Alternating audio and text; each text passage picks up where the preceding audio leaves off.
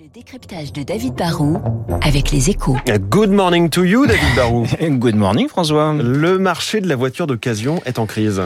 Oui, on peut, on peut même parler d'une crise historique. hein. Jusque-là, le marché de l'occasion enchaînait, il faut le savoir, les, les années de croissance. Et quand il y avait une mauvaise passe, bah, les ventes avaient tendance à reculer de 1 ou 2% Cette année, sur les 7 premiers mois, les ventes se sont effondrées de 14 Alors, il y, a, bien sûr un effet de base. hein. Les ventes s'étaient envolées l'an dernier, après le Covid. Donc forcément, on se compare à un point très haut.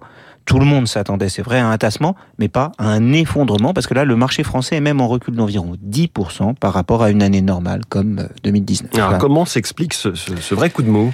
C'est bien plus un problème d'offre que, que de demande. Pour l'instant, on peut pas accuser la crise du pouvoir d'achat. Et les Français aimeraient sans doute bien acheter plus de voitures euh, en seconde main à un bon prix, mais l'industrie est confrontée à un problème de, de production. De, depuis deux ans, à cause de la désorganisation liée au Covid, on a fabriqué moins de voitures neuves, on a donc vendu moins de voitures neuves, et fatalement, bah, on a du coup contribué ainsi à assécher le marché de la voiture d'occasion. Les particuliers gardent leur voiture un peu plus longtemps, les loueurs, on s'en est rendu compte, ont moins de voitures à revendre, et quand des voitures récentes arrivent euh, quand même sur le marché de l'occasion, bah, elles sont plus chères car les constructeurs ont privilégié euh, depuis le Covid la production de voitures haut de gamme. Du coup, Mmh. eh bien le système se grippe. hein. Les ventes de voitures de moins d'un an sont ainsi en chute de 40%.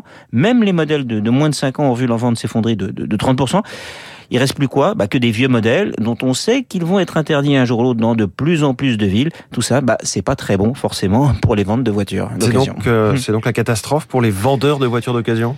Eh ben paradoxalement non, c'est pas la catastrophe. D'abord parce que comme il y a un déséquilibre offre-demande, ils ont pu euh, maintenir des prix relativement élevés et donc bah, de bonnes marges. Ensuite, l'occasion, ça reste quand même un très gros marché, hein, autour de 6 millions de véhicules contre seulement autour de 2 millions sur le neuf.